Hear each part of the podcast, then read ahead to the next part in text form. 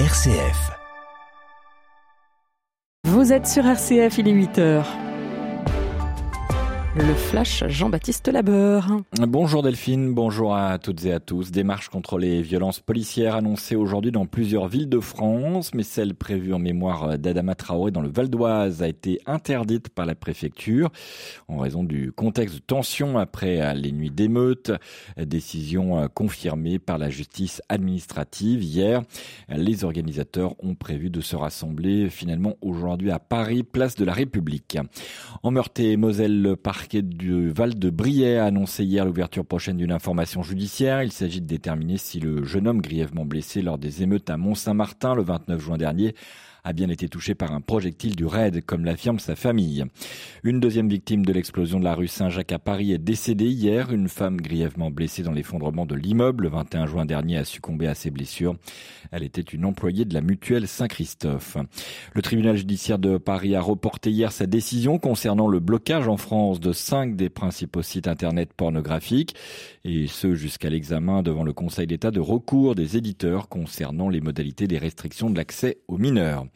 La guerre en Ukraine entre aujourd'hui dans son 500e jour et Kiev a obtenu des États-Unis la livraison de bombes à sous-munitions, une décision jugée difficile par le président américain Joe Biden. Le président turc Erdogan réitère lui son soutien sans équivoque à l'Ukraine après la visite de son homologue ukrainien Volodymyr Zelensky hier. À quelques jours du sommet de l'OTAN de Vilnius, Erdogan estime que l'Ukraine mérite de rentrer dans l'Alliance Atlantique, mais cela n'interviendra pas à l'issue du prochain sommet, précise Washington.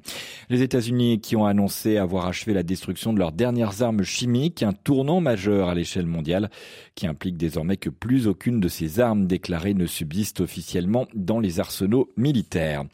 Le Vatican a publié hier la liste des 364 membres du synode. Ils réfléchiront à l'avenir de l'Église en octobre prochain à Rome. Parmi ces participants, 54 femmes avec désormais un droit de vote sur les décisions. Elles seront le même nombre que les cardinaux et c'est une première.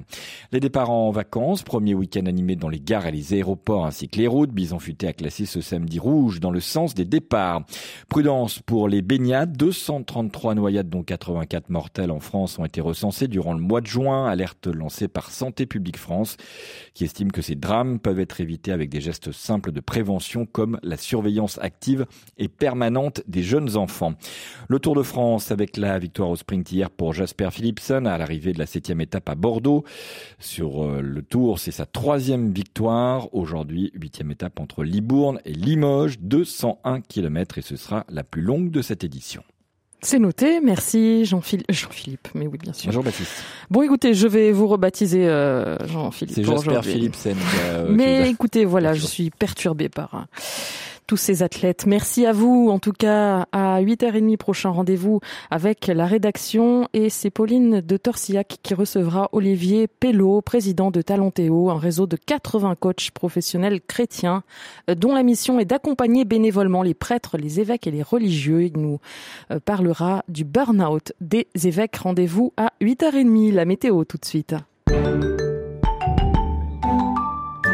Ces vacances commencent sous le soleil pour une grande partie du pays avec le début d'un épisode de canicule dans le sud-est, moins de chaleur mais plus de nuages et d'orages dans le nord-ouest. Il fera 21 à Cherbourg, 25 à La Rochelle et Rennes, 29 à Tours, 30 à Reims, Montpellier et Limoges, 31 à Strasbourg, 32 à Ajaccio, 33 à Marseille et 34 à Lyon.